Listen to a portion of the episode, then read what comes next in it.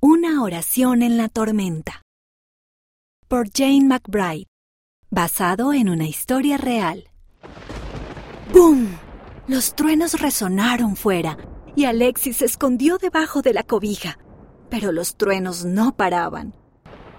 Alexis estaba temblando y se levantó para buscar a su padre. Papá, Dijo. tengo miedo. Su papá le dio un abrazo. Lo siento, Dijo. sé que las tormentas pueden dar mucho miedo, pero estamos a salvo dentro de casa. Alexis pensó en ello. Ahora mismo no me siento segura. ¿Podríamos orar juntos? Es una gran idea. Alexis y su papá se arrodillaron.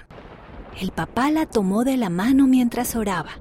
Querido Padre Celestial, por favor, ayuda a Alexis a sentirse a salvo de la tormenta. Alexis se aferró con fuerza a la mano de su papá y sintió paz en el corazón. Ya no tenía miedo, Me siento mejor. dijo Alexis, Genial. Y ahora tienes que volver a la cama. dijo su padre. Alexis se metió en la cama. Su papá la arropó y la besó en la frente, Te quiero, papá. dijo. Gracias por orar conmigo. El papá sonrió. De nada. Yo también te quiero.